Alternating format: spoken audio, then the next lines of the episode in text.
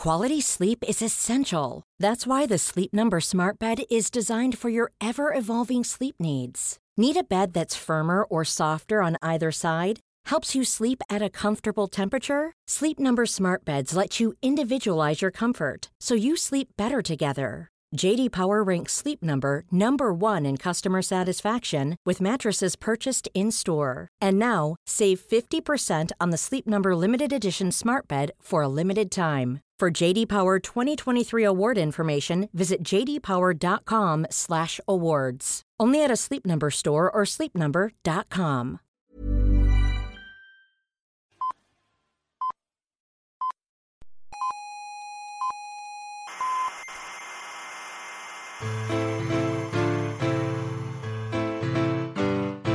Aquí comienza Coffee Break, la tertulia semanal de la actualidad científica y tecnológica.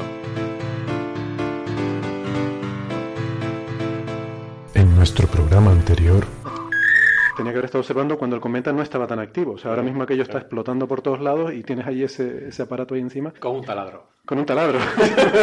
¿Dónde pincho? Y Héctor, si algún momento de mi vida he sospechado que tú eres un espía ruso infiltrado en España, ha ha sido cuando has dicho la cara de Belmez. ¿Qué son las caras de Belmez? ¿Cómo es posible que si hasta Carmen. En el caso de, en el caso de Diego Maqueran estaba todo en latín, sa- salvo la frase de no pasarás que estaba en el élfico original. espera, espera. Cuidado, cuidado, cuidado, cuidado con lo que has dicho. No existe el élfico. Estamos hablando de Silvano, de Quenya, de Sindarin. O sea, Sí, es que. eh, bueno, Sí, es, como decir, ah, es como si hubieran hablado en humano. el- esta- era hora y media un tío hablando en humano y después había una frase en élfico. Pero la, la técnica ya está perfectamente Sí, la- implementada desde, de hecho, vamos, imagínate si es sencilla de aplicar la técnica que yo la aplico. A la práctica. Cómo, eh, ¿Qué postura adoptaban los tiranosaurios para eh, procrearse? Porque no debe ser fácil. O sea, son bichos de dos patas que ya les cuesta mantener el equilibrio y tienen unos bracitos muy ver, cortitos. nadie ha visto nunca un bicho de dos patas aparearse. Pero no como, no como estos. ¿no? La gallina. No como estos. Yo he Eh, a la gallina. Las personas, a lo 25 mejor, céntimos. Pero estos bichos pesan toneladas. algunas personas Vale. también. Yo no sé qué películas ves tú. Eh, o sea, hay, hay modelos eh, por ordenador que hacen de, de estos bichos en general que normalmente se usan para ver, para ver cómo corrían, la biomecánica. Hay alguien que está haciendo una tesis muy interesante. Exacto.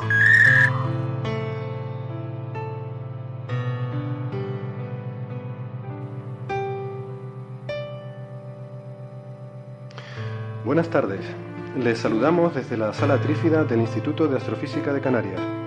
Hoy es día juliano 2.457.199,125. Les habla Héctor Socas en nombre del equipo de Coffee Break, deseándoles un feliz solsticio de junio. Aquí estamos con el primer Coffee Break del verano, de nuestro verano en el hemisferio norte. Si nos escuchan desde el sur, pues nada, ya saben, se acerca el invierno. Winter is coming. Y si nos escuchan desde otro planeta, pues bueno, igual todo esto les va a sonar un poco chino. No pasa nada, eh, se lo explico en un momentito. Resulta que estos días eh, hemos pasado en la Tierra el punto de nuestra órbita en que el eje de rotación está alineado con la dirección hacia el Sol. Cuando esto pasa, que obviamente es dos veces al año, pues nada, montamos aquí unos fiestorros muy grandes. Una de las veces lo llamamos Navidad y consiste en comer muchísimo y gastar todo el dinero que uno tenga. Y luego la otra ocasión es esta que acabamos de pasar. Eh, lo llamamos la Noche de San Juan y nos dedicamos a pegarle fuego a todo lo que arde. Y lo pasamos pipa. Si han estado observando nuestro planeta ese día, habrán notado un aumento de emisión infrarroja. Y si hacen espectroscopía, pues igual habrán visto también un aumento en la concentración de dióxido de carbono en la atmósfera. No pasa nada, es normal, eso significa que lo estamos pasando bien. Aquí nos divertimos así. ¿Por qué? Yo qué sé, tampoco lo entiendo, la verdad. La gente de este planeta, ya lo irán viendo, son así, un poquito especiales, ¿no? Son buena gente, eh, algunos. Bueno, antes que nada, les quiero anunciar que por fin eh, vamos a cumplir nuestra amenaza, esa que llevamos tiempo haciendo. Eh, la próxima semana vamos a hacer ese especial de ciencia en el cine, o de ciencia ficción, que les hemos estado anticipando desde hace tiempo, y, y lo vamos a hacer la semana que viene. ¿Y por qué vamos a hacer ese programa? Pues, pues porque sí, porque nos gusta la ciencia y nos gustan las películas y así podemos hablar de dos cosas que nos gustan a la vez. Que bueno, para eso estamos aquí, para pasarlo bien. Pues ya que nadie nos paga ni nada, pues por lo menos pasar un rato agradable. Así que ya saben, eh, no me falten, la semana que viene, Ciencia en el Cine. Bien, y ahora vamos a saludar de nuevo a Inés, que es nuestra becaria sintética, que ya recuperada de ese virus que se cogió. Eh, Inés, encantados de tenerte de vuelta. Gracias, Héctor. Y bueno, Inés normalmente nos cuenta la cosa del Facebook y las redes sociales y eso, pero hoy no, hoy nos lo vamos a saltar, porque esta semana nadie ha hecho un me gusta en nuestra página de Facebook y casi nadie nos ha retuiteado, así que estamos enfadados con el mundo y hoy no vamos a hablar de Facebook, así que nada, ustedes verán. Bueno, pues cumplidas las formalidades, vamos a presentar a los contertulios de hoy, que hoy tenemos, hoy tenemos mucho nivel aquí en la tertulia. En primer lugar, me gustaría introducirle a un invitado, una invitada muy ilustre que, que tenemos hoy. Tenemos el gusto de tener la visita de Natalia Ruiz eh, Selmanovich, que es eh, técnico de comunicación del Grupo de Astrofísica Molecular en el Instituto de Ciencia de Materiales de Madrid. Eh, bienvenida, Natalia. Muy buenas, ¿qué tal? Bien, bien. ¿Lo he dicho bien? Lo de ilustre me ha dejado patidifusa. Ah, bueno, tú no sabes el nivel de la gente que traemos aquí. Bueno, bueno, Natalia igual está ahora un poquito confusa porque, claro, yo le había dicho que esto era para un programa de radio importante y, en fin, que pero, em, luego te lo explico. O sea, el- al final es que lo de Radio Nacional no salió y entonces, pues. Entonces este la- lo de la alfombra roja aquí. no era para mí, ¿no? Ah, no, eso es que estamos con lo de leguas y, bueno, el congreso este que hay. Pero tenemos estas pastitas aquí que puedes coger todas las que quieras. Todas las que quieras. No. Entonces, ah, eh, lo del el, el estipendio que te comenté, que a lo mejor, eh, bueno, eh, estamos pendientes de los patrocinadores. Mm, Todavía no te puedo garantizar que. A ver, igual cae algo, no sé, pero ahora mismo no te lo puedo garantizar. Yo con un barraquito me conformo. Vale, pues venga, eso está hecho.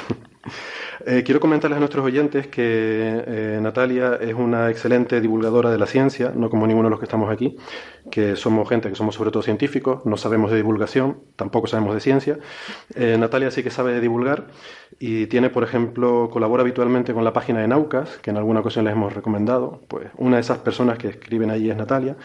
Y tiene también eh, una sección sobre astronomía en un programa de Radio Nacional de España, o sea, en, la radio de verdad, eh, la, eh, la- la radio buena, y eh, se llama El Canto del Grillo, y es un programa eh, pues que, como su nombre indica, es a horas muy intempestivas, ¿no? Sí, es un programa que se emite de 3 a 6 de la mañana. es, lo llevan un equipo de Eva Cordón y Nacho, son, son encantadores. La verdad es que hacen un trabajo excelente. Y yo tengo una pequeñita sección semanal y en la que aprovecho para hablar de las últimas noticias de astronomía. Lo intento. La verdad es que a veces cuesta, pero bueno, lo intento. Hombre, y esas horas, sobre todo, me imagino que más, ¿no? Sí, es durillo, es durillo. Estará- estarás ya, si, si sigues haciendo eso. Por cierto, ahora estás cubriendo aquí el, el, el EWAS, bueno, cubriendo.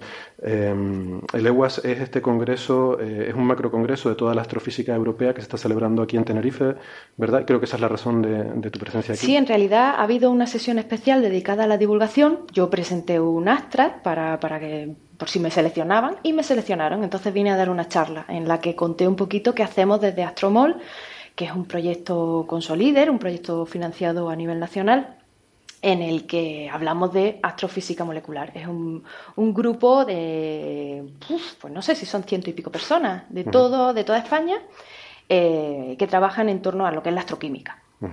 Muy bien, muy bien. Un tema muy interesante sin duda y seguro que es gente muy altamente cualificada la que está en ese proyecto, todos ellos. Bien, eh, pues nada, eh, como tenemos más gente, vamos a seguir presentando a más gente. Aquí tengo a eh, Carlos Westendorf, que ya lo conocen, así que nada, Carlos. ¿Qué tal? ¿Cómo estamos? No, no, es broma. Carlos, es, para, si hay alguien que no ha oído nuestros programas anteriores, pues vamos a decir que No, Carlos no, es doctor en, doctor en ciencias físicas y que coordina el grupo de análisis y desarrollo del Instituto de Astrofísica de Canarias. Gracias por venir, Carlos. Gracias a vosotros. Eh, Manolo Vázquez Aveledo, doctor en ciencias físicas, investigador del Instituto de Astrofísica de Canarias. Buenas tardes, Manolo. Hola, buenas tardes. Saludos a todos. Y a todas.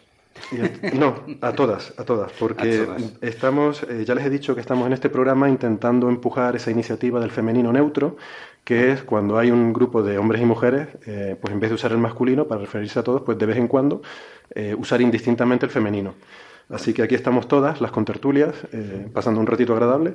Perfecto. Y Así da gusto. Aquí hay que adaptarse todo. Yo, en fin. hay que A, modernizar la- la a lo lengua. largo de mi vida me he adaptado a 800 sistemas operativos, por lo tanto, en fin, a esto porque no me voy a adaptar. Totalmente.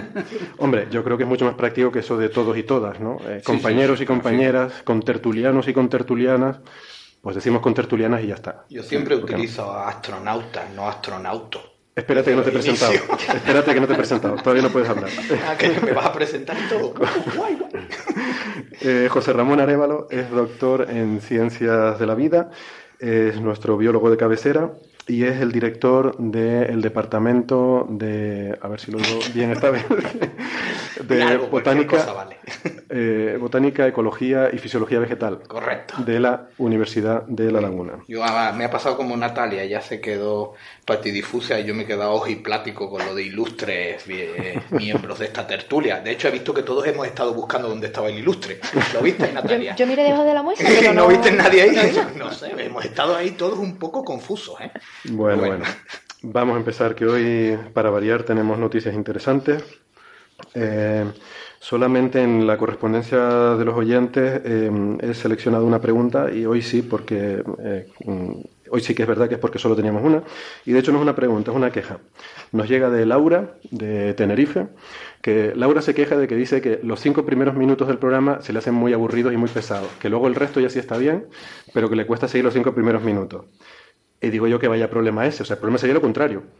O sea, el problema sería que no le gustara el resto, pero igual, si son los cinco primeros minutos, pues oye, Laura, para eso hay un botoncito, ¿eh? que esto lo oyes por internet, que no es radio en directo, le das a pasar para adelante y te saltas esos primeros cinco minutos y ya está, pero bueno, te pierdes la melodiosa voz de nuestra becaria sintética, pero bueno, tú verás, cada cual lo suyo. Bueno, vale, pues nada, yo para empezar hoy con los temazos del día, quería empezar con uno que la verdad que me parece una tontería, pero lo he seleccionado porque eh, me ha subido mucho el ego eh, leer un artículo en un blog eh, que se llama Skepticon y el artículo viene firmado por David Silva Valerio y, este hombre en este artículo pues mm, hace un análisis de la carrera científica de, de los científicos probablemente más conocidos de hoy en día, quitando a Sheldon Cooper, que son Ah, bueno, por supuesto.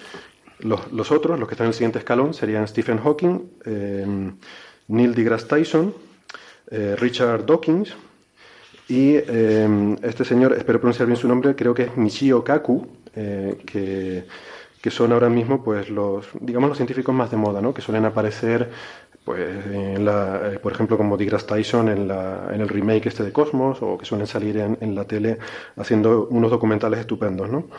Entonces, em, el autor de este artículo eh, analiza la productividad científica de estos investigadores y lo hace en función del número H, que es un índice que, por desgracia, se aplica mucho hoy en día para intentar medir la calidad de la investigación. Y él llega a la conclusión de que no son merecedores de esta fama porque su índice H es muy bajo y hay gente con un índice H mucho mayor. ¿no? Entonces, a mí todo esto la verdad que me da un poco igual, pero eh, me gustó ver cuando él pone el índice H a esta gente, por ejemplo, el de Stephen Hawking dice que es 23, el de Richard Dawkins dice que es 17, y a mí me hizo mucha ilusión ver que el mío, que es 28, es muy superior al de esta gente. Entonces me dio un, subidón de, de- de ego, por una parte, el, ver que tengo, eh, según este chico, soy mucho mejor científico que estos investigadores, puede que algunos de ustedes mm, también, no sé, no les he preguntado el número H, y sobre todo me reafirma en mi convicción de que el número H no sirve absolutamente para nada. Bueno, eh, re- realmente es, es, es, es una referencia como puede ser cualquier otra fórmula que se pueda hacer. El problema es que estos índices a veces se toman eh, en su valor estricto y, y para concursos mm, bastante serios, adjudicación de proyectos con un papel eh, esencial. Entonces, eh, eso, a mí lo que me preocupa de esto, sea el índice H, el J, el 27, las fórmulas que tienen algunos departamentos que tienen 27, miembros, 27 eh, digamos, partes eh, en cada una de estas fórmulas, es que eh, realmente eso quiere decir que el tribunal se declara totalmente incompetente para juzgar una obra y que entonces un ordenador lo podía hacer mejor que ellos. ¿no? Estoy de acuerdo. Entonces, eh, bueno, pues mm, es posible que si uno tiene un índice H de, de- de 50 y otro tiene un índice de 1, pues hombre, bueno, posiblemente hay alguna razón de diferencia. Pero sobre todo, lo que tiene que hacer uno, miembro de un tribunal, el que sea, es leerse los trabajos, ver la calidad de esos, ver las circunstancias que entran en esos números H, porque puede haber realmente cosas incluso, eh, bueno, de, de, comedia burda, ¿no? Y entonces, eh, bueno, pero desgraciadamente, mm, eh, por comités evaluadores y eso, pues para ahorrarse tiempo, pues dicen, no, es que este tiene un, H- un número H23 y el otro 22, por lo tanto el de 23 es, eh, eh, eh, es mucho mejor. ¿no? Claro. Entonces, eh, bueno, pues eso, esto es lo absurdo que se juegue con la vida de una persona, la vida eh, profesional. Profesional. Eh, entre este- todo este tipo de cosas. A mí, cuando se aplica a centros, por ejemplo, bueno, pues sí, bien, está bien, este centro está situado de eso, pero cuando se juega con personas individuales, estamos equivocando las cosas. Natalia, eh, ustedes a la hora de mm, ver si un comunicador es mejor que otro, ¿qué fórmula utilizan? Pues yo creo que esas cosas caen por su propio peso. Bueno, déjame que haga un inciso y primero expliquemos un poquito qué es el índice H. Perfecto. sí. creo que en Que yo no sabía si, si era un, ej- un ejercicio para la audiencia o... Pero, pero creo que es, que es mejor que, lo, lo explique. que lo busquen en Google, por favor. Bueno, sí, pues, No, no, no, si que lo- lo lo-. Tenemos una audiencia muy ilustrada. Si Natalia lo cuenta, va a quedar mucho mejor. Va a quedar Dice mucho mejor. el índice H, buscado en Wikipedia. Ay, ay. Es un sistema propuesto por Jorge Hirsch, yo creo que de esto hablé yo hace poco en el blog de Astromol, que este señor es de la Universidad de California y de estas cosas que alguien propone algo y al final funciona y todo el mundo lo, lo adopta. Pero es reciente, ¿no? del 2000 y pico. ¿no? Sí, es relativamente reciente. Eh, lo que hace es medir la calidad profesional, es- de esto me río yo, de físicos y de otros científicos en función de la, y esta es la clave, cantidad de citas que han recibido sus artículos científicos publicados. O sea que si uno tiene la suerte de trabajar en un campo muy reducido donde hay pocos investigadores, es normal que tu índice H se dispare porque todos van a citar el trabajo, sí. sea bueno o malo. Es decir, sin importar los resultados, porque a lo mejor realmente te están citando para decir que Para criticar. en los últimos estudios se ha mm, descubierto que a lo mejor lo que tú decías no era exactamente lo que se está descubriendo ahora, ¿no? Entonces es muy relativo ese índice H. Sí. ¿Sabes, de hecho, lo que es los artículos más citados? Y además yo eso lo he visto también en mi propia experiencia, son los más contro- eh, controvertidos. Efectivamente. Cuando hay una polémica sobre algo, y hay una polémica bastante agitada, son los artículos que más se citan, porque está el bando A intentando decir que lo que ha hecho el bando B está mal y viceversa, y ahí en esa vorágine están continuamente publicando y citándose unos a otros, a veces para criticar, a veces para elogiar. Y luego, luego realmente también, eh, como decía antes Natalia, eh, aparte de lo que ella dijo, también influye, digamos, la población total en tu campo. Es en ese sentido de que si tú, por ejemplo, hoy en día hay muchísimo más geofísicos que astrofísicos, por lo tanto tiene más posibilidades de, de ser citados que los astrofísicos. Y dentro de los astrofísicos desde hace mucho tiempo se han contado, pues bueno, los de galaxias es una comunidad eh, mucho más amplia que las de físicos solares, etcétera. Y si no se normalizan estas cosas, pues se pueden lle- No, y, luego, llegar a- y luego está la autocita, ¿no? Que y- cuando y tú te citas a ti mismo... está claro que las autocitas contabiliza. Eso no- eh, no parece se- que actualmente lo que se hace es cargarlas y ya está, ala, y lo que salga Y lo que salga, ¿no? Es reducirlo todo a un número, ¿no? Y, y No, pero, entonces eh, eh, yo- yo dice, tengo un H igual a eso, bueno, igual que otros podían presumir de tener un cerebro eh, bien constituido y eso, pues otros dicen, pues tengo un H tal. No, una de las paradojas que se da con este tipo de índices es que se deben re- renovar cada poco tiempo, porque produce un efecto pernicioso dentro del mundo de investigación, es a publicar con objeto de ser citado. ¿Cómo logro ser citado mucho? Es Siendo controvertido. en campos muy particulares. Si en el mundo hay cinco observatorios solares, sabes que eh, el chiringuito se ha reducido a cinco grupos. Eh, si yo tengo un grupo de trabajo muy extenso, tengo que restringirlo. Y esto hace que un- el mismo trabajo, eh, hay una cosa que se dice aquí en Canarias, y es el que muchas veces en la investigación no se cita mucho que se hace en Canarias y se llama el efecto canario y es porque si yo publico un trabajo sobre la dinámica de la laurisilva solamente me podrán publicar los que trabajen en laurisilva y yo lo he comprobado porque he realizado trabajo en bosques de Minnesota exactamente siguiendo mismas metodologías y en unos 200 citas y en el otro yo mismo, citándome a mí mismo, que yo sí me cito mucho a mí mismo, pero no Claro, cuentan claro. las, las autocitas, no cuentan. De todas formas es eso, que es necesario continuamente ir renovando. Por eso el, el índice es tan reciente y ya está todo el mundo poniéndolo en entredicho de que no es un indicador eh, que se pueda valorar. Eh, por otro lado, bueno, pues cuando estamos hablando de divulgación, está claro que está ahí este, este chico del, del, del blog que está mezclando cosas que no tienen mucha relación. Eh, en el mundo del medio ambiente, pues reciente, a nivel nacional, por ejemplo, ¿quiénes son los mejores divulgadores o los más conocidos? Pues en el caso de ecología y medio ambiente, tú le preguntas a alguien y se le puede venir a la, a la memoria, pues Félix Rodríguez de la Fuente, que era dentista, o David Attenborough, periodis- periodista, o Jacques Cousteau, marino mercante. Entonces son gente que cuando vayas a medirle el H les da cero, sencillamente. Bueno, entonces Sí. creo que ha habido una mezcla ahí. Lo que sí es cierto que hay, eh, investigadores que, que han hecho un esfuerzo por divulgar y no es fácil por un investigador que realiza un trabajo muy específico cambiar completamente el lenguaje de un artículo científico a una radio. Mira, aquí incluso todavía tenemos esas carencias que rápidamente has corregido cuando hemos empezado a hablar del índice H Claro, claro. y nadie había definido lo que era.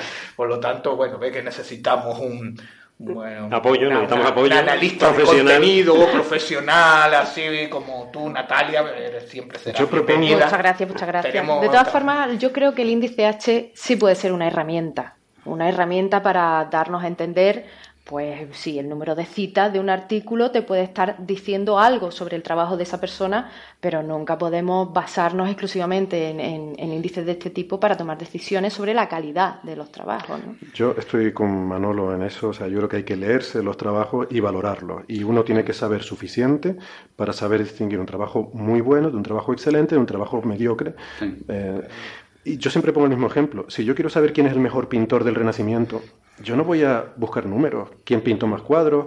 ¿Quién usó más colores? ¿Quién tiene más exposiciones en museo? No, yo junto gente que sean expertos que diga, y no será, la opinión no será objetiva y No, unánime. será relativa. Alguien pensará que es uno, otros pensará que es otro, y, es, y eso está bien. O sea, por eso constituimos tribunales a la hora de dar plazas y, y- y tenemos que tener la esperanza de que en ese tribunal hay gente con suficiente amplitud de conocimientos para saber juzgar adecuadamente. O sea, yo creo que al final el factor humano y, y- y el juzgar, o sea, no podemos sustituir la- eh, el juicio por fórmulas.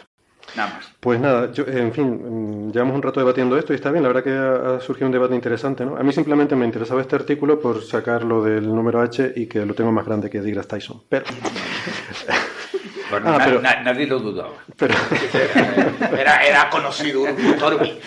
pero, pero, pero sí quiero, para, simplemente para concluir este tema, sí creo que estamos todos de acuerdo. O sea, divulgación y hacer ciencia son cosas diferentes y no se puede juzgar a unas personas que son famosas por hacer divulgación por su producción científica.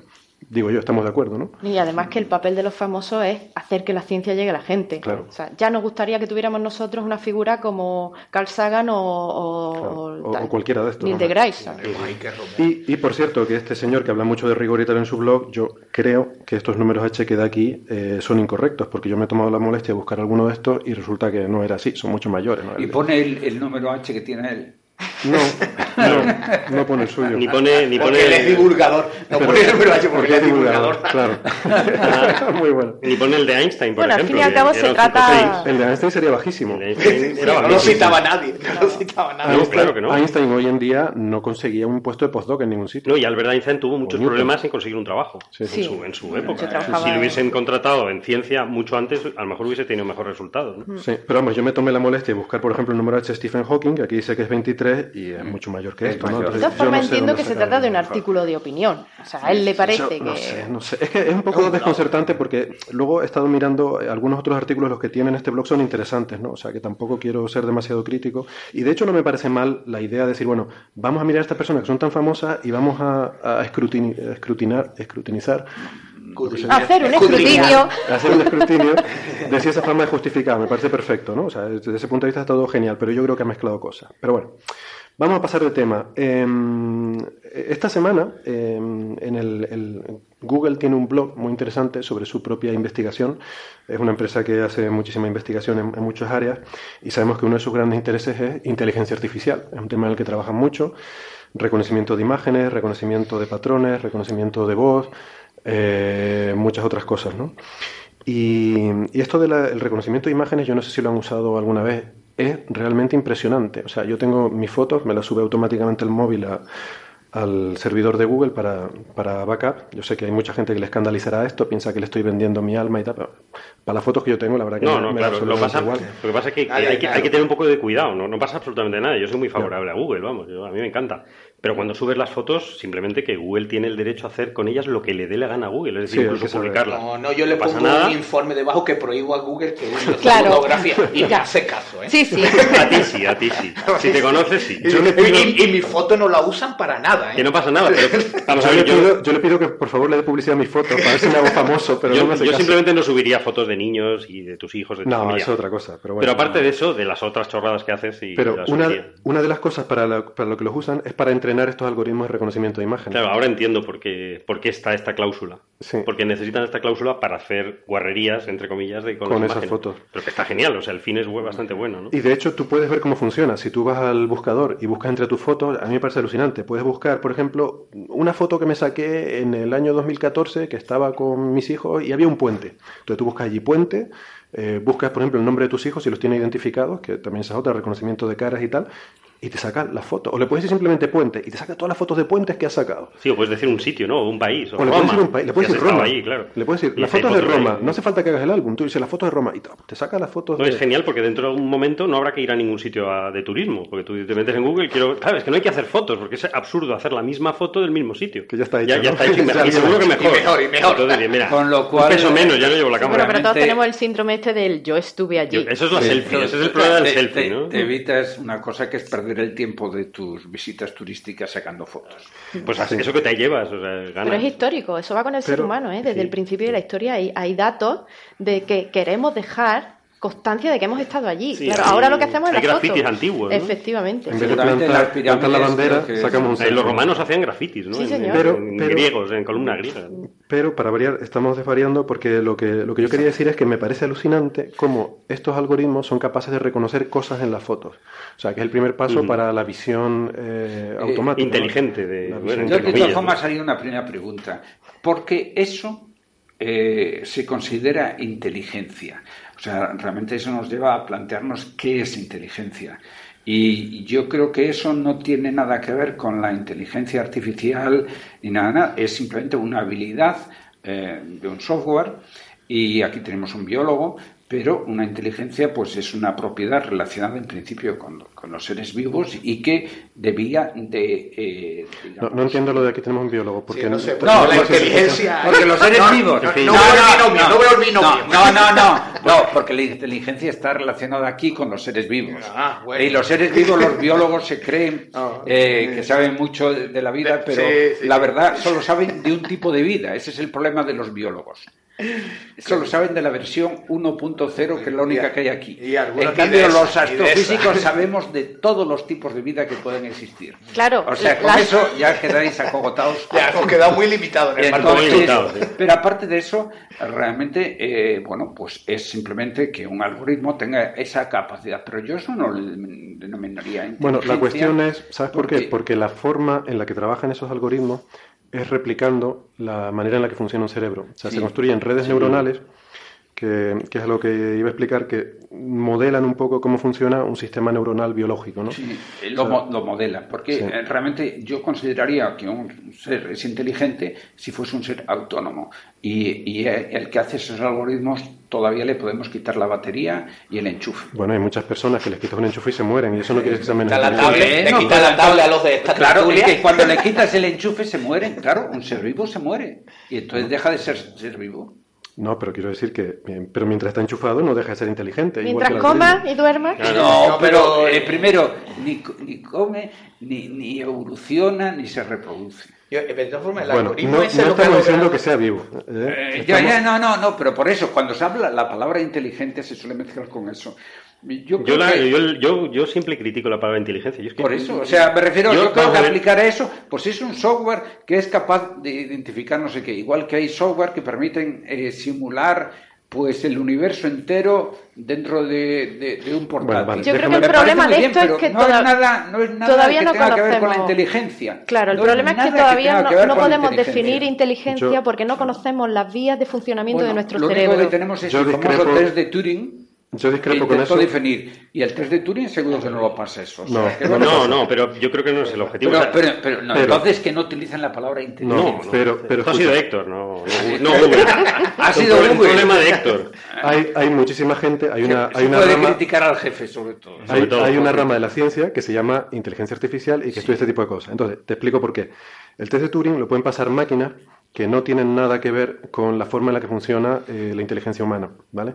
De hecho, las máquinas que pasan o que, que han pasado, entre comillas, el test de Turing, simulando que es un niño de 13 años, etcétera, etcétera, son máquinas que están basadas en reglas. ¿Vale? No es realmente. Eso tiene más que ver con lo que tú dices, de una cosa que. Un, un mon- un- un montón de montones de ifs, ¿no? Si pasa tal cosa, di esto. Si pasa tal otra, di esto. Y bueno, está bien.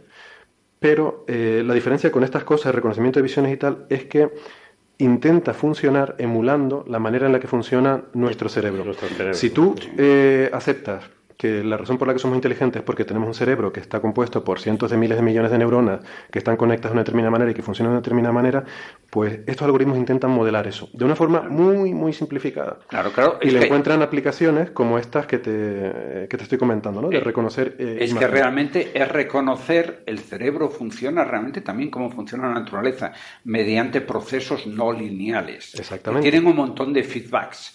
Y eso realmente es algo que se desprecia generalmente en muchas cosas porque resulta complicado y porque es y porque una de las cosas que es bueno divulgar es en ese sentido de que a uno le enseñan generalmente en la universidad y todo eso que todo es, eh, es estático y lineal. No, en cuando eso no Es que existe. no es cuando, eh, cuando eso no, no existe. Dice Claro. eh, y entonces Es la excepción, eh, claro. realmente eso crea una cosa que es importante divulgar que es la, los límites de precisión de la ciencia y entonces, pues, el, el- el que la ciencia intente imitar el cerebro será la capacidad que tengamos de modelar procesos no lineales. Claro. Que eso, es- entonces, claro, lo que pasa es que los feedbacks, perdón, retroalimentación, Retroalimentación. que puede haber, pueden ser miles de Claro, millones. Date cuenta de que el, el hecho de que tú pongas a funcionar un algoritmo o hagas un software determinado con una función determinada, compáralo con por ejemplo con lo que decíamos de, cosas no lineales, ¿no? Con la, vida en el día eh, de un niño. Aparte de lo que haya podido aprender, va a tener tantas experiencias y va a recibir tanta información que todo eso que es no lineal puede afectar de mil maneras distintas al resultado final de, ese, de lo que nosotros llamamos algoritmo. Y ese algoritmo no va a tener toda esa experiencia o toda esa suma de información que sí puede... Va- va- va- Vamos a ver si me, Fíjate, ¿no? voy a dar un paso atrás, voy, voy a ver si me explico. O sea, esto no se trata de intentar eh, producir un niño, ni de intentar mañana que aparezca una máquina y como HAL Para eso hay que hacer otra, otra otra cosa. Pues, Eso- no hablen de espera, inteligencia. espera, Vale. espera. Entonces, entonces, esto es todo un proceso, ¿vale? Eh, como todo en ciencia, tú empiezas por intentar extraer la esencia de lo más simple de lo que estás estudiando para ver qué puedes aprender de eso. Y luego surgen aplicaciones prácticas, ¿vale? Todo esto de las redes neuronales empezó como una forma de intentar eh, entender cuál es la esencia por la que funciona un sistema neuronal como nuestro cerebro o como el cerebro de, de- de un mosquito, ¿vale? Si quieres, para que no, no pensar en algo tan sofisticado, ¿no? Y una de las aplicaciones que han surgido son reconocimientos de cosas, reconocimiento de voz, reconocimiento, que son aplicaciones, ¿no? Lo que decía Natalia, una cosa que empieza como una investigación fundamental acaba encontrando aplicaciones mucho más adelante, ¿no? Entonces, esto que estamos hablando de Google es una eh, aplicación particularmente desarrollada de lo que tenemos, pero que por supuesto es una infinitésima de la complejidad que es eh, el funcionamiento real de un cerebro. Pero es un paso. sistema vivo. Bueno. pero es un paso. Y de hecho nos puede ayudar a entender muchas cosas. ¿no? Oye, que yo no te- me parece estupendo. vamos. No, porque si consigo, si consigo llegar... si- Era la- Te, te- te entendemos y te comprendemos esto. No, en, en pero- ecología se usa el sistema este de redes neuronales. Claro que sí. Lleva ya, claro. es Sí, una cosa vieja. Sí, señor. No, no, no, Google. esto es viejo, Sí, muy es lo que bien. estoy Y en diciendo. ecología se utiliza para comprender las interacciones entre especies en el ecosistema. Lo que pasa es que requiere un nivel de programación El- el- tal que al final te pierdes No. en, en este mundo. Eh, No, lo- te yo, la- dicen yo que las no. uso, yo las uso para hacer cálculos Sí. aproximados, porque son un interpolador súper eficiente en muchas dimensiones. El, el- el primer, el primer físico que se dio cuenta de que existían los procesos no lineales fue Newton, cuando eh, puso su fórmula de la gravitación y se dio cuenta que había un término que era R cuadrado, la distancia al cuadrado. Y se dio cuenta que eso iba a causar problemas en la predicción. Claro, Newton fue muy claro, para evitar ese problema dijo, bueno, Dios terminará corrigiendo esto. Entonces, eh, a nosotros Y pues, no nos queda el eso. marrón. Eso es el- Y el que está, venga detrás de en mí, Newton que dijo, arregle. esto, Que arregle. esto vendrá Dios y lo arreglará. Esto no hay Dios que pues, lo arregle, que no lo. Entonces, nosotros No esperaremos que la energía oscura, pues venga Dios y nos lo Y comunique. nos lo cuente. Bueno, En forma de, si de- Dios, de si Dios la puso ahí. ¿por qué no puso también Claro, en el manual Una lo que linternica o algo, Algo alumbrar. Un, un ejemplo, un- una muestra. Bueno, Eso, una metáfora. hemos dicho que no íbamos a hablar de religión. No, vale, pero ni de política. Y ¿Cómo soy, eh? ¿Cómo soy? Eso mismo dijeron los griegos y nos han puesto aquí a este De gobierno. todas formas, yo creo que en algún momento sabremos mucho, mucho más del cerebro, porque por ahí van las investigaciones en neurología y todo esto, y tendremos, bueno, esto va a ser brutal. Yo creo en todas estas pelis de ciencia ficción que vemos sobre el futuro, en todas esas capacidades que alcanzará el ser humano, en todo ese beneficio. Y, para lo que les invitamos a escuchar el programa la semana que viene sobre pelis de ciencia ficción. Ahí Claro, está. ahí está, ahí ¿eh? está la. Ahí Ahí está la cuña. Habrá que definir lo que es una película de ciencia ficción. Sí, lo definiremos, Manolo. Sí, sí. Eso, nos tiraremos la primera hora del programa definiendo lo que es la ciencia ficción. Y luego en los cinco minutos siguientes hablaremos de tal. Bueno, yo si consigo llegar Si te dejamos. Si te dejamos. a la parte de la Es que yo no puedo evitar ser gallego y los gallegos nunca somos breves. Ni lineales tampoco. No. ni Ah, por supuesto, no lineal. Por Claro, supuesto, hombre, Solo faltaría. Bueno, coño, puede eh. que sí, puede que no. Puede que sí. no. O sea, si simplemente con la introducción llevamos 15 minutos discutiendo sobre si inteligencia es inteligencia, ¿no? Cuando, le- cuando les cuente lo que a mí me llamó la atención de este blog, me parece que vamos a estar aquí esta mañana. Eh, ¿Qué es lo que me llama a mí la atención de esto? Que yo creo que podemos aprender mucho. Tú hablabas, Natalia, sobre la, neurología, ¿no? Y es verdad. Pero yo creo que estos modelos matemáticos nos van a permitir también, nos están permitiendo entender muchas cosas sobre cómo funciona nuestro propio cerebro. Por ejemplo, vamos a volver a estas redes que lo que hacen es reconocer imágenes. La forma en la que funciona una red neuronal de estas es que tienen, eh, tienen una serie de lo que se llaman capas, ¿no? Están, las neuronas están, son, eh, las neuronas son celdas de memoria, por así decirlo, en las que se almacena un valor, ¿vale?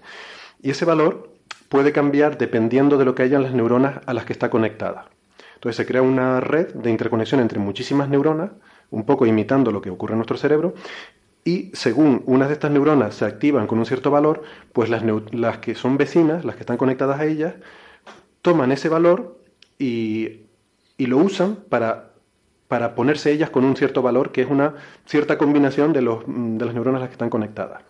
Y luego las vecinas de estas también perciben ese cambio y también cambian de acuerdo a lo que está. Y todo esto se va propagando, ¿no? Entonces esto se construye como una señal que se propaga desde unas neuronas que se llaman las entradas, se mete en las neuronas de entrada lo que en este caso la imagen que se está viendo. Esas neuronas de entrada están conectadas a otras que a su vez cambian sus valores y las otras las que están conectadas cambian sus valores y así sucesivamente se propaga una señal hasta las neuronas que llamamos de salida. Y entonces en esa neurona de salida pues aparecen unos valores. ¿Cuál es la idea? Que esas relaciones entre neuronas, cómo cambia un valor dependiendo del valor de las vecinas, en principio es, digamos, aleatorio. ¿vale? Entonces tú pones ahí cualquier cosa y allí sale cualquier cosa. Luego está el proceso que llamamos aprendizaje. El proceso de aprendizaje consiste en empezar a enseñarle con montones y montones y montones de casos, y aquí es donde entran nuestras fotos, le vamos enseñando fotos con cosas conocidas. Y le hacemos una foto y le decimos, mira, esto es un árbol. Entonces le ponemos esa foto y cambiamos las conexiones de forma que cuando aquello se propaga a la salida salga la señal de árbol. Y ahora le enseñamos eh, 200.000 plátano. árboles. Y luego le enseñamos un plátano. Y luego le enseñamos un puente. y pez, le enseñamos cosas diferentes, sí. ¿no? Y al principio hay que empezar valores aleatorios. Pero según nosotros vamos O sea, que lo vas educando al sistema. Lo vas educando al O sea, no sistema. está programado, no es un código con if. No es algo programado, programando. no es, decir, si es verde es un árbol, si es, mm, Claro. si es gris es un puente. No, no es eso. Sino tú le, mm, lo, vas, lo vas entrenando con esas imágenes que le O vas sea, que es poniendo. ¿no? capacidad de aprendizaje de lo que estamos hablando. Sí, el, efectivamente, tú le vas No es dando... inteligencia artificial No, para que no, Manolo- pero es, No, pero es- para no.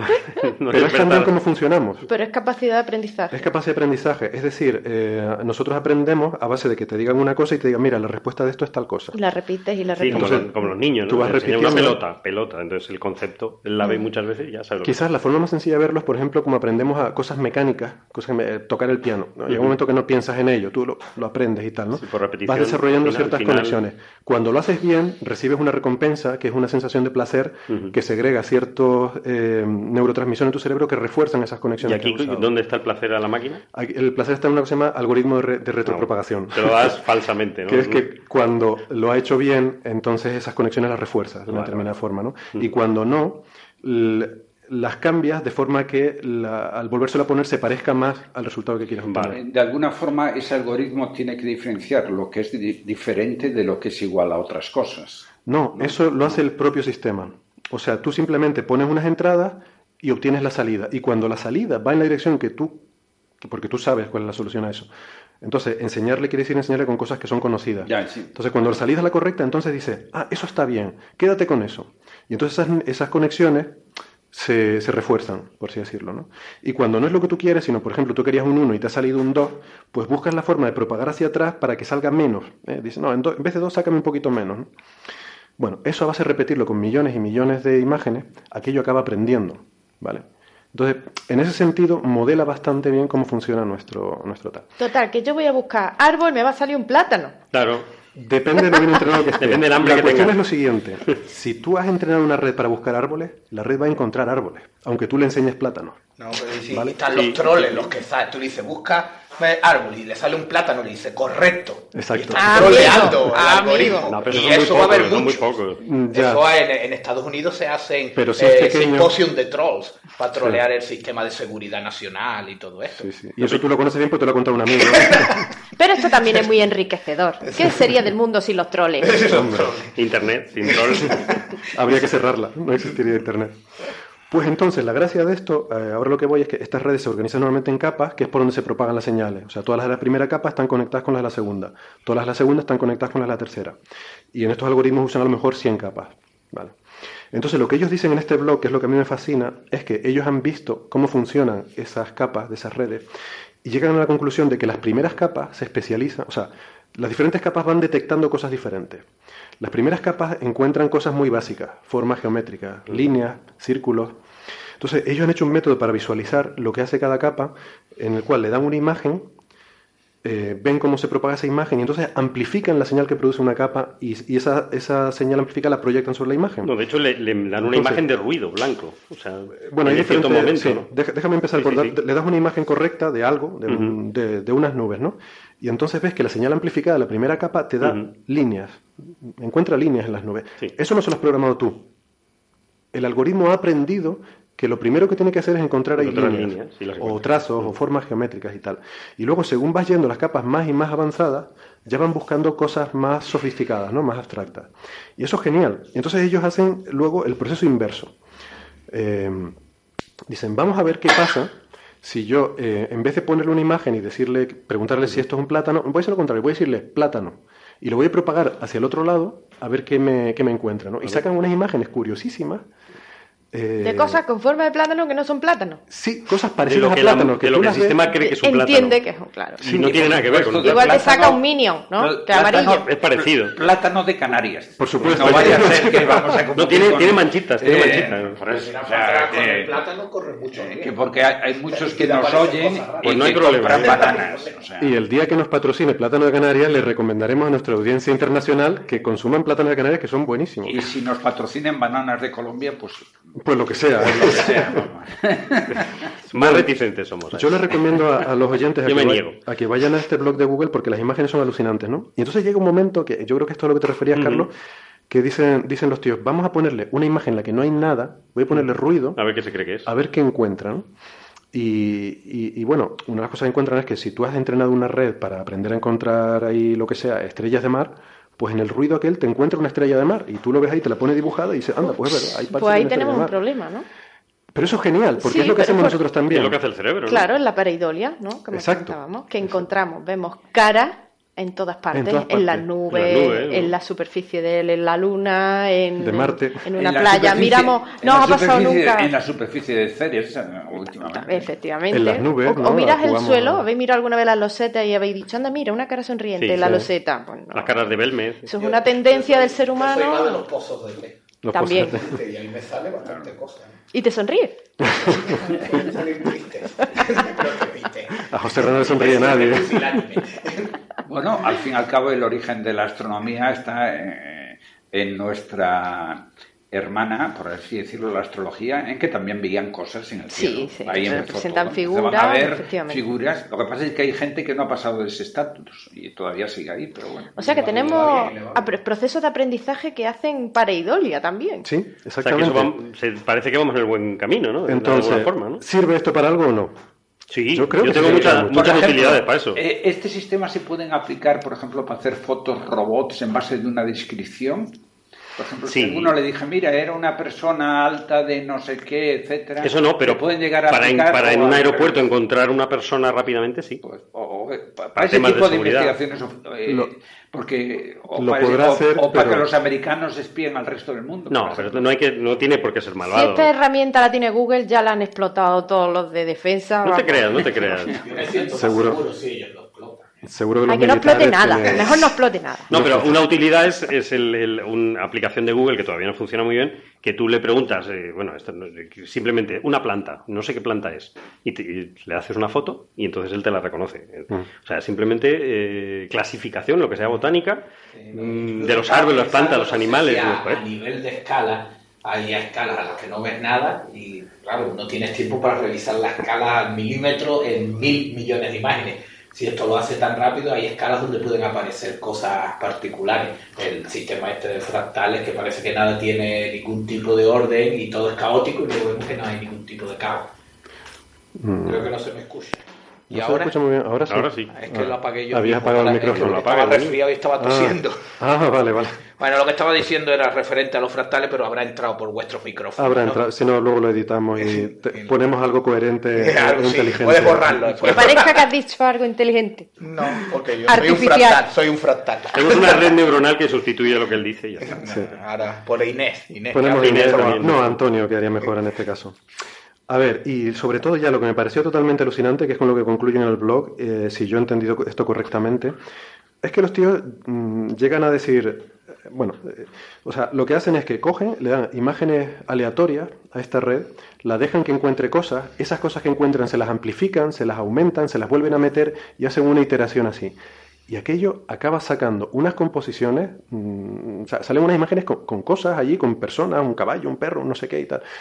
Y ellos se preguntan si esto no puede estar relacionado con el proceso de la creatividad. O sea, esta forma de funcionamiento en la cual tú has aprendido eh, una serie de cosas, conoces una serie de objetos y luego tú mismo... Yo creo que empiezas a sí, ir un allí. poco, un poco lejos. Lo- Eh, lo- igual se, es ven, tirarse- se ven cosas no con colorines y eso Bueno, ya decir que eso sea que no.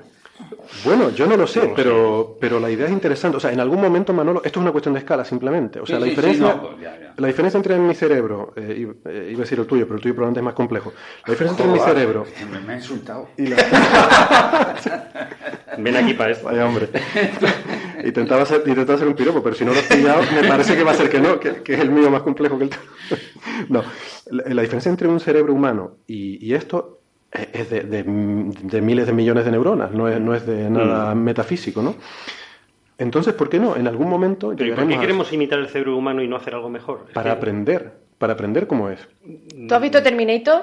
Vamos a ver. Pero Si no- hacemos algo no mejor, pongas igual el- dice, a ver, el tema de la semana aquí que sobráis viene. todo. El tema de la semana que viene La hablaremos semana de- que viene. En el cerebro. fondo Pero- somos defectuosos. Vamos a ver. Pero si eh, no, si no estamos en, en equilibrio con el entorno, En para meternos con los biólogos de Espera, espera, espera, no. el caso- espera, todo espera, espera. El, En el caso- sistema básico de la bioquímica humana es una chapuza impresionante. Un ser humano claro. es una chapuza. eso estamos ¿Quién decía que si nos había hecho Dios, había hecho un trabajo bastante canchanchan? Sí, sí, claro. O sea, Comparado, pero co- comparado con qué, porque es que Desde- tampoco tenemos patrones. Claro, ahí está. Desde el código porque yo cuando me, cuando me miro no valgo un duro, pero cuando me comparo gano entero. Esa ha sido muy buena. Sí, no, pues, eh, comparado con que somos un churro, no sé, eh, a ver, somos bastante resolutivos. Vale. En el caso de Terminator te doy la razón, Natalia, en cuanto al cuerpo y el físico. En cuanto al cerebro, no sé yo si eso es una mejora, la verdad. Sarah Connor, sí, ¿no? Pues se cargó a tres tías antes de llegar a Sarah Connor de Pero verdad. es que o no hablo de. Terminator eh, como robot, me refiero al sistema de Como inteligencia. Hablas como Claro, sentimiento. efectivamente es mejor, que se supone que funciona mejor y toma decisiones Pero es para otra vez, ayudarnos. otra vez pensando que vamos a crearnos a nosotros mismos, cuando realmente, porque que el sistema es malvado al final, como has creado un, un super ser humano y vamos a ser el ser humano es malvado, pues va a ser súper malvado. No, Pero no tiene el- por qué, podemos hacer cosas diferentes y que esté eh, en- de acuerdo con el entorno y que no contamine y que no, que no se lleve el dinero público. En fin, eh, no tiene por qué, ser un sistema malo. Pero ¿no? ahora mismo ya tenemos eso. O sea, lo que pasa es que siempre yo, yo siempre he dicho que lo malo llama mucho la atención porque hace mucho daño, pero si todos fuéramos malos, no salíamos del agujero. O sea, los malos son escasos, son los que tienen poder y son fuertes. Sí, Pero los buenos somos la Y mayoría. es Yo verdad creo que, que el ser humano que se están probando ya, como los conductores de tranvías o trenes, todo el mundo sabe que el fallo es mucho menor que el de un humano.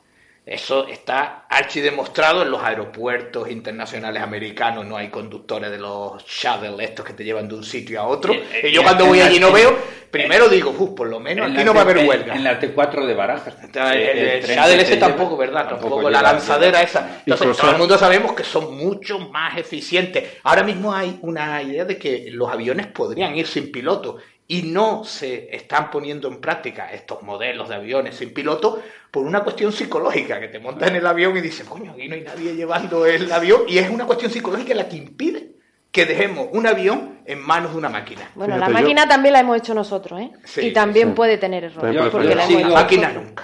Eh, salvo... Se- tuvo fallo el que la, el que la encajó, que la hizo mal. el- Cuando el- la historia está del Airbus que se estrelló, este militar, eh, que se, dio un paso atrás y se manualizó algunos de los procedimientos, que tomaba control el sistema del avión, se vio que había un fallo en el software, entonces ahora se hace que tenga que ser el piloto el que tiene la última palabra, ¿no? Eh, yo creo que esto en el fondo lo que hay es la siguiente psicosis, ¿no?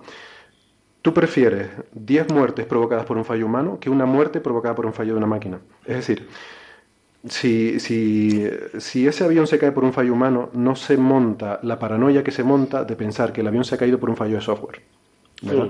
Entonces, Pero porque le puedes echar la culpa a alguien. claro, Al software no le puedes echar la culpa. se- ah, es un fallo humano. Lo, lo vemos como algo normal. Claro, Bueno, hay fallo, bueno, cosas que pasan. Ahora, nos aterra el concepto de estar en, en un avión que aquello se puede cortocircuitar y nos caemos. Es que todos hemos instalado Windows o tener. y que claro, si, si eso- si tu vida depende de eso, pues apaga, apaga y vámonos. ¿no? El pantallazo azul, es Pero terrible, pantallazo terrible la pantallazo azul. Ese sería de la muerte, pero pelón. Claro, ¿no? Y de ese no puedes apagar y encender. En el avión, en el avión no. El avión no. Bueno, venga, vamos a pasar de tema entonces. Pues Sí, algún mejor. día me gustaría que habláramos más de esto, de la irracionalidad en nuestro concepto estadístico, en nuestra percepción estadística del riesgo. Es totalmente irracional, pero lo dejamos para otro día porque nos podemos quedar los cinco minutos que nos quedan Porque hablando si de no tendríamos que hablar de política. Algún día hablaremos, algún día hablaremos de Ah, política. ma- don, don- don Manuel está ansioso de incluir el tema, ¿eh? Mañana- Hay que hacer un monográfico de política Científica. pública. Política pública y científica. científica. Pero Mañana, que no venga José ¿eh? mañana, Pues si no, los liberalismos mañana hablamos del gobierno. Venga. Bueno, eh, entonces, estamos hablando de Google, de la cosa esta de ver, ¿cómo, cómo se llama Natalia? ¿El qué? esto de ver cosas Ah, conocidas. la pareidolia. Par- ¿Para- la para paran- quién? paranoia. Pareidolia. Paranoia, Ah, para, para idiotas. ¿eh? Pues hablando de eso, eh, eh, hemos venido hablando estas últimas semanas que la sonda Dawn, eh, que se escribe Down, que significa amanecer en inglés, la sonda Dawn se está acercando al, al asteroide Ceres. Asteroide, es un planeta enano. Es un planeta enano. Un planeta Llámale, enano. llámale Bien. como se lo ha ganado. Vale. Y ahora me dirás que Plutón no es un planeta. No, es un planeta enano. Manolo, yo aprendí las cosas cuando las aprendí. Mi red neuronal le enseñaron un montón de cosas y ahora ya me cuesta más. Yo de pequeño aprendí muchas cosas y eh, eh, he tratado de olvidarlas. Te pasa el resto de la vida olvidando. Claro. Bueno, pues se está acercando y no solo no nos ha dado la respuesta todavía a las manchas blancas, esas que hay, porque todavía no está suficientemente cerca para usar el espectrógrafo, y, eh, sino que además ahora tenemos un misterio. Yo estoy haciendo así con los dedos como comillas, ¿no? Los oyentes no me ven. El misterio. La nave del misterio. Bienvenidos Aquí nota- extraño. Aquí se nota que tenemos gente de radio. Claro, claro, claro. Esto, esto es uno de esos momentos para los highlights del programa. Pues, eh, bueno, hay una montaña y, y ya está corriendo por ahí en las redes sociales de que han visto una pirámide en Ceres.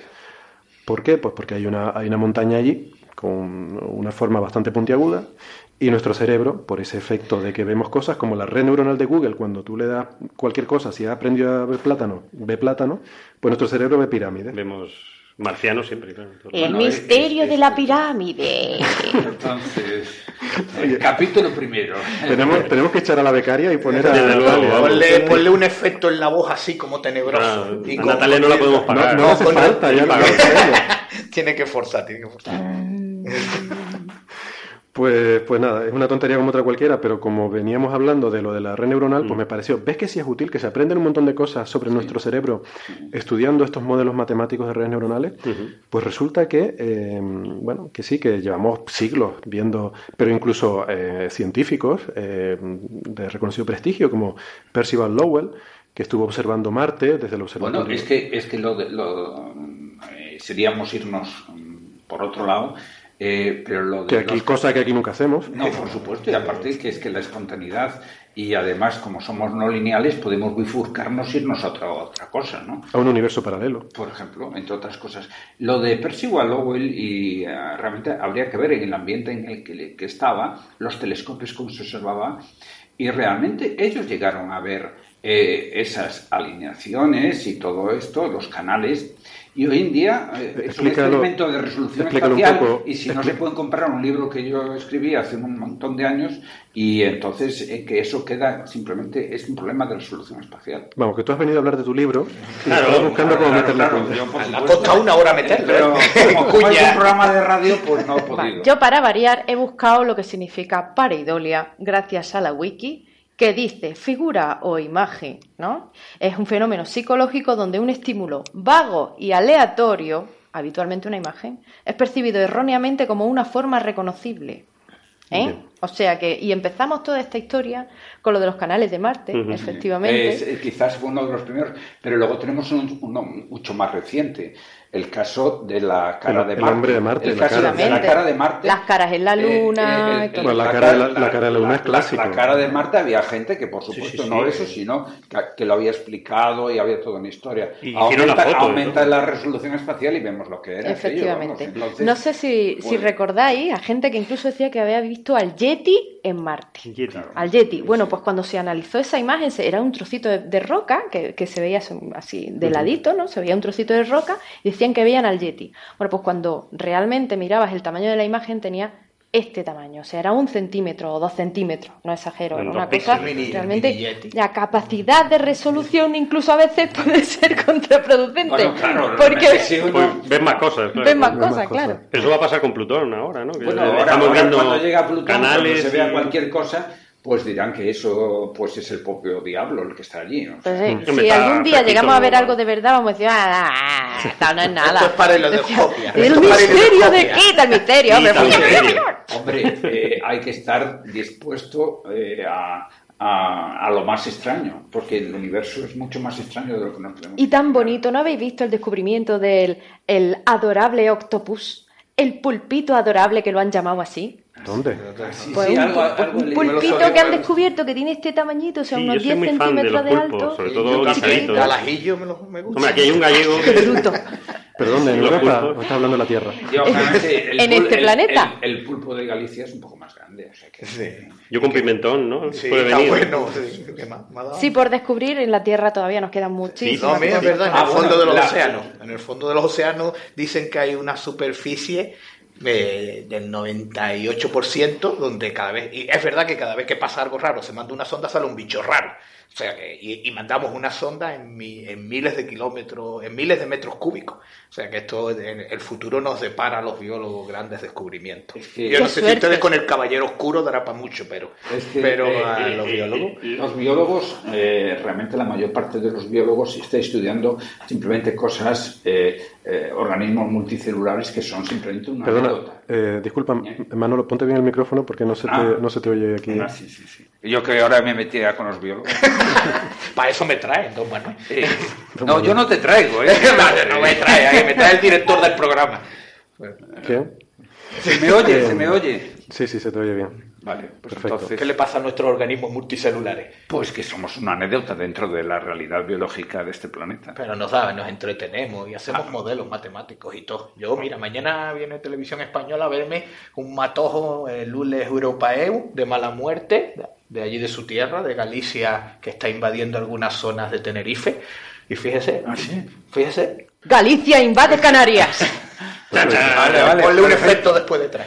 Yo cuando estoy, cuando Que a ver, estoy- los gallegos van a ir a por- cuando estoy aquí digo que soy gallego y cuando estoy en Galicia digo que soy canario, o sea que vamos. Yo, esto en mi, en mi tierra me van a matar, pero yo me siento canaria. Bueno, Bueno, tranquila, que esto no lo van a oír ni en tu tierra, ni en Galicia, ni en ningún sitio. Y en Canarias tampoco. Generalmente los likes que tiene somos nosotros mismos. pero las antenas de la pirámide de Ceres nos estarán apuntando. A ver, comentamos rápidamente las nuevas baterías, estas baterías de flujo. ¿Suena el condensador de flujo antes de acabar? O... Lo que tú quieras. Sí, bueno, pues venga, vamos a hablar de las baterías. Porque mm, resulta que hemos ido a hablar mucho ¿no? de la batería para el hogar, esta de Tesla. Que, a ver, está muy bien. Yo eh, llevo tiempo diciendo que el próximo gran supermillonario, tipo Bill Gates o tipo Steve Jobs o alguno de estos, va a ser el que haga una, un avance revolucionario en las baterías. ¿no? Pues todo depende de baterías. Y, por ejemplo, la sostenibilidad de las energías renovables depende de que podamos almacenar esa energía, que, que no sea una cosa de consumo instantáneo. Entonces, claro, ha, eh, ha habido mucho, mucho interés y con razón eh, con este anuncio de Tesla de hacer una batería para el hogar, de forma que tú puedas almacenar ahí tu energía y tenerla disponible cuando te haga falta. Pero mm, hay que dejar claro que no se trata de una tecnología nueva. O sea, las baterías de Tesla son como las que tenemos en el móvil, solo que mucho más grandes. Es tecnología de ion litio con las mismas ventajas y los mismos inconvenientes que tienen las baterías de nuestro móvil. Entonces, eso está muy bien, es una revolución en el sentido de comercializar un producto eh, con un, en fin, para, para tener un modelo de, de energía doméstica eh, que sí que sería una visión nueva de lo que sería en el futuro. Pero hay, por otra parte, otra gente que está intentando desarrollar nuevas tecnologías de batería, ¿no? Y eso no es fácil, porque si no ya estaría hecho. Y, y hay una empresa en particular que vimos una noticia el otro día que se llama UET, que yo debería tener por aquí la- lo que significan las siglas de eso. Em, UET es, eh, bueno, no sé, es igual, es una, es una empresa que mm, se dedica a hacer un tipo de baterías utilizando, utilizando bueno, unos líquidos eh, con unos productos químicos em, y se llama, bueno, en inglés se llaman Flow Battery, que no sé muy bien cómo se traduce. Porque esto. tienes flow. Tienes flow. ¿Eh? Ponle efectos especiales. Es una, es una batería de A la flujo. entrada. ¿Qué a la flow? entrada. Es como el condensador de flujo, pero con J. Eh, Exactamente, el condensador de flujo. Como, De flujo, Es, ¿no? un- es una batería de flujo. de es lo que está unido al motor de curvatura. O sea, está. No, ese es el de Regreso al Futuro, ¿eh? el condensador de flujo. Claro. Sí, pero bueno, De eso- por eso lo citamos. tener las dos cosas está bien. Que una cáscara de plátano puede llevarte muy lejos. Ponle otro efecto especial aquí. Es que Pues- estamos anticipando el próximo programa. Claro, claro. Sí, es verdad. Que nos vamos a venir con un motor de curvatura y un condensador de flujo. Esta, esta lo, que tiene, lo que tiene es líquido, ¿no? Circulando. Y hay una membrana en medio. Entonces necesita bombas, necesita líquido. Y... Sí, Y- esto evidentemente, esto no sirve para un coche, por ejemplo, ¿no? O- No, pero algo móvil no, es, es una cosa estacionaria, pero Mm. lo- la- tiene muchas ventajas sobre las de las de las compactas, las de ion litio, las químicas, ¿no? tradicionales, que es que eh, acumulan menos energía, pero también eh, se pueden apilar, se pueden eh, poner en serie eh, y entonces puedes acumular energía de, por ejemplo, fuentes renovables como el- la eólica, ¿no? Energía Y eólica. pregunta tonta, ¿cuánto ocupa esto? Muchísimo. Sí, son grandes. Claro, esto no se puede monitorizar, pero es que no es, ese no es el fin. Esto Digamos, no- esto, esto no es para una móvil. central, para una central que coge energía del viento y la almacena para luego poder distribuirla. O, o para una casa, o sea, yo creo que yo estoy una planteando casa, también como la, competencia de la batería Tesla para el hogar. Sí. O sea, un- una tiene cosa- más piezas móviles y tal, pero es muchísimo más reciclable. Por ejemplo, por ejemplo el líquidos tampoco tiene, tiene vanadio, creo, que es bastante reciclable. Eh, no, no usa tierras raras, que eso es un problema de, las, de, los, de los coches, estos híbridos eléctricos y de las baterías que tenemos ahora, que usamos unas tierras que hay poquísimas en, el planeta, ¿no? Y eh, estamos eh, llegando también a ese fin de esos recursos, ¿no? Entonces... Y que eh, es muy contaminante, o sea, las regiones donde se hace minería Claro. de estas tierras raras quedan destrozadas. Claro, claro. Entonces, claro, y estas no la, baterías... no la usamos solo en la batería, sino en todo tipo de imanes, ¿no? En todos los que sí. son altavoces, eh, todo, todo tipo de imanes está en compuesto mucha de electrónica, sí. Sí, por ejemplo, y esto es muchísimo más sostenible, ¿no? En este Lo que pasa es que creo que en el caso de la elect- no, no estoy seguro en los imanes, pero en el caso de la electrónica eh, muchas veces se hace por, por, por poder hacer los componentes más pequeños o por hacerlos más económicos. O sea, existen alternativas mm, menos eh, perjudiciales para el medio ambiente, pero o bien son más grandes y por lo tanto, pues eh, a lo mejor para hacer un teléfono es más complicado, o bien son más caras ¿no? a nivel de, de su eh, feasibilidad económica.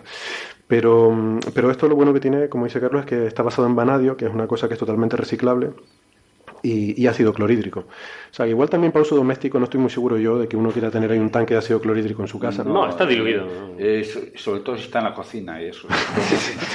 No te vayas a equivocar, en vez de echarte un vasito de agua, te echas un vasito del otro. Bueno, tenemos Bueno, ahí el, se el perclórico, tenemos de- la, de- la lejía y, de- y a nadie, sí. y nadie Bueno, bueno, a ver, eh, alguien nadie, sí, alguien sí, Nadie, nadie. Accidente del hogar, protagonista principal, la lejía sí. y el Bueno, fuego. y- no, uno de, los, uno de los líquidos que más accidentes graves produce en el hogar es el aceite de oliva. Exactamente, ¿Ah, sí? caliente sobre Lo Ah, todo. vamos a prohibir porque algún planificador estaría pensando en prohibirlo. Eh, eso solo se le ocurrió a Bush para evitar los, Sí, sí. los incendios forestales, era eh, talar los árboles. Un lumbrera, ¿eh? Un Fue lumbrera. buena asesorado por investigadores del mundo forestal del más alto nivel reconocible y con un H descomunal. Exactamente. He de decirlo, porque yo José Ra. José Ra tiene un método mejor para evitar los incendios forestales, Es que mal lo que, que es quemarlos antes.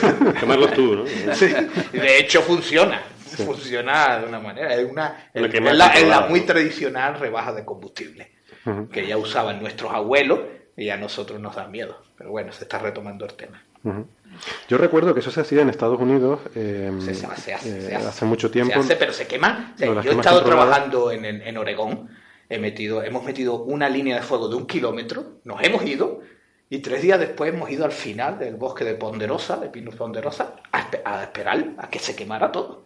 Y, pero vamos, eh, claro, se te lo puedes permitir porque son zonas deshabitadas, entonces la quema prescrita es algo que allí lleva como 40 años. Tienen algunos problemas de opinión pública, pero Eh, es algo que- ¿Finalidad? La finalidad es mejorar la estructura y los procesos ecológicos del bosque, porque lo que se ha determinado es que prácticamente el incendio, el problema que hay con estos bosques es la baja tasa de incendios que tienen, cuando están muy adaptados a incendios mayores. Cuando el fuego deja de venir por cada 3-4 años, ¿qué ocurre? Que te viene uno cada 50 años que te hace un destrozo descomunal y en muy pocos minutos ellos entran en lo que se llama off capacity, que es no puedes controlarlo y entonces sí es una amenaza para la Es gente. que, O sea, que eh, estos hay son que fuegos controlados para... Es que la naturaleza. Un- el, el- o sea, un la El fuego tiene su rol en de la naturaleza, está claro. Sí, sí, duda. sí. Y las Sí, especies claro. han evolucionado, sobre todo en sitios como aquí en Canarias, han evolucionado para convivir con el fuego de vez en cuando, ¿no? Entonces, claro, hemos controlado el fuego hasta tal nivel que... Que, Que nos estamos cargando No, el- Estados equilibrio. En Estados Unidos que- ha llevado exacto, a la extinción de un ecosistema. La Tallgrass Prairie, la pradera alta, eh, se ha extinguido como tal. Creo que eran Porque luego, 130 perdona, José Ra, millones de, de acres. 130 millones de acres y quedan como 40.000 acres Por haber evitado los incendios los incendios constantemente. por los bisontes. Es que eran dos elementos, dos factores que confluían. Pero corrígeme, José Ra, creo también que hay especies que eh, tras el incendio tienen una ventaja competitiva No, y que de hecho se... Sí. O sea, que necesitan el incendio para poder eh, expandirse. O sea, que al, al quitarles los incendios, al controlar tanto el monte y quitar los incendios, hay especies que están sufriendo porque ya no pueden eh, expandirse No como pueden hacían germinar. antes. Es Lo que aprendemos. ¿eh? No, pero esto es algo muy conocido, ¿eh? Yo Mm. cuando lo comento por ahí, la gente se lleva las manos a la cabeza y digo, ya me hubiera gustado ser tan inteligente y haberlo descubierto yo, pero esto es más viejo que la ñoña ya. Esto llevan ya, en Estados Unidos llevan desde los años 60 quemando y... Pero eso yo- es relativamente reciente. O sea, Sí. cuando dicen los años Sí, más o 60, Pero que a se mejor... conocía, es que en el siglo XIX se hacían quemas prescritas. El Servicio Forestal de Estados Unidos, que fue formado por ingenieros alemanes, ya hacían quemas prescritas, pero claro, las técnicas evitaban la posi- eh, eh, no im- impedían el control como se puede hoy en día. Hoy en día te pones con un ordenador y de hecho la nueva tendencia no es en apagar incendios, sino en gestionarlos. Cuando hay un incendio se deja que queme porque tú en un ordenador puedes, eh, puedes prever cuál es el Es que comportamiento. Claro. yo, yo Sí, creo sí. que eso parte de un defecto de muchos ecologistas que no entienden. eh, yo he tenido discusiones muy fuertes con ecologistas que te decían que cualquier intervención humana sobre el sistema es dañina. Digo, bueno, Pero no si estoy de nosotros somos parte del Pero sistema. digo, primero, eh, si es así, no Pero- respires, por favor. Eso le dije yo. a Pero en pocas cantidades, No es que hay respires, no de vaya a ser. eh, eh, Hay una el hombre actúa como todos. El problema es de que esa acción lo que no debe ser es dañina contra, contra ti mismo, pero el hombre es una parte más de la naturaleza y por lo tanto actúa como actuaría otro cualquiera. Y sin duda hay gente que, que, que- no lo entiende y hay muchos ecologistas que son ecologistas porque es el bicho de su pueblo y le importa un bledo otro tipo de cosas. Eso es algo que abunda mucho entre los que se llaman ecologistas. Eh, lo que son pers- personas egoístas, No, en en el no. caso- en el sí, caso no, no, pero es que hay, hay de todo, ya te digo. Que hay, eh, Hay un estudio que Hay dice- ecologistas, científicos y ecologistas, pues yo lo suelo llamar de pandereta, pero bueno, me refiero en ese sentido, ¿no? Son los y para mí la ecología es algo, algo realmente eh, tremendamente respetuoso y que todos lo debemos de ser. Pero claro, todo se puede llevar a unos extremos que, que, bueno, o sea, impide la interacción eh, de, de la naturaleza entre las diferentes especies, ¿no? Sí, Entonces, el- el- pues el- produces unos desequilibrios tremendos, ¿no? Y empezamos hablando de las pilas. Fíjate. Pilas, Eh, fíjate, y bueno, pues en Monte. eso consiste exactamente justo las discusiones. en tener un, un respeto con el medio ambiente, ¿no? Y bueno, viene ahí Bueno. un poco por ahí. Bueno, pues vamos a ir terminando. ¿Y el eh, horóscopo lo leemos o no? Es que ya no nos da tiempo, Vaya, Carlos. Yo, eh, yo vi el tuyo y mira, Bueno. déjalo, casi mejor, no, no te interesa saberlo. No te interesa saberlo. Yo soy Ofiuco, sí. Tú eres ofiuco. Claro, porque- Yo como me preguntaron una vez que no están cuál era Mientras no seas Virgo. eh, No, espérate, no. espérate, que te voy a dejar otra. El horóscopo. Cuando tengamos horóscopo Oye, lo ponemos. vamos a pedir un proyecto a la FECIT para contratar a Natalia y que venga a hacernos Sí, la por favor, no sé si lo podrá pagar. Vas a la ser la única que vas a cobrar, ¿eh? en esta Pero es la única que sirve para algo. Cuando Sí, mi no, padre- cuando mi Yo padre- está más que justificado. Cuando mi padre me decía, ten cuidado que vas a cobrar, no. era en otro era sentido. otra cosa. No, no, no, aquí es otro sentido. Cuando Bueno, nos presentemos en una posición, puedes salir tú y, decir, y el índice H del... Sí, y entonces es- compondré el tal. HA, HA, HA, que es. Mi nombre empieza por H. Yo estaba predestinado para esto, eh, algún día llegar a lo más alto de, de- de tal. Bueno, pues oye, eh, encantados de, de haberles tenido aquí. Natalia, gracias por venir. Gracias Eh, a vosotros por invitarme. Espero que en cualquier otro momento estés en la isla, sabes que eres bienvenida a unirte a esta tertulia, suponiendo que todavía sigamos haciéndola, pero bueno.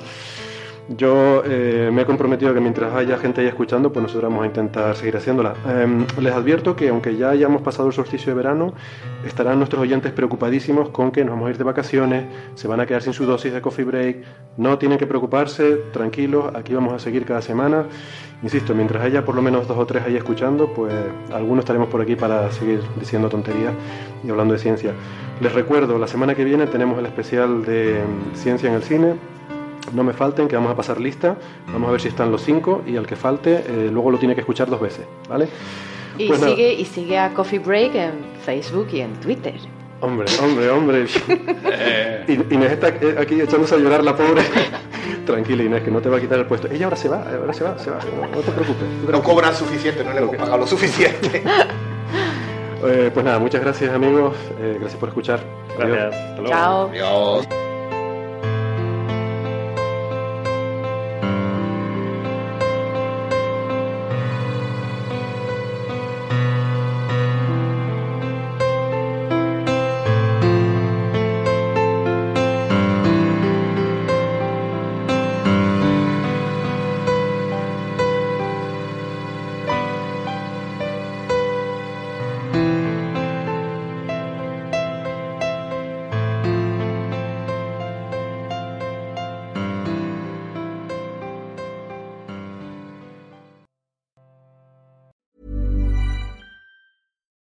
I'm Daniel, founder of Pretty Litter. Cats and cat owners deserve better than any old fashioned litter. That's why I teamed up with scientists and veterinarians to create Pretty Litter. Its innovative crystal formula has superior odor control and weighs up to 80% less than clay litter. Pretty Litter even monitors health by changing colors to help detect early signs of potential illness. It's the world's smartest kitty litter. Go to prettylitter.com and use code ACAST for 20% off your first order and a free cat toy. Terms and conditions apply. See site for details.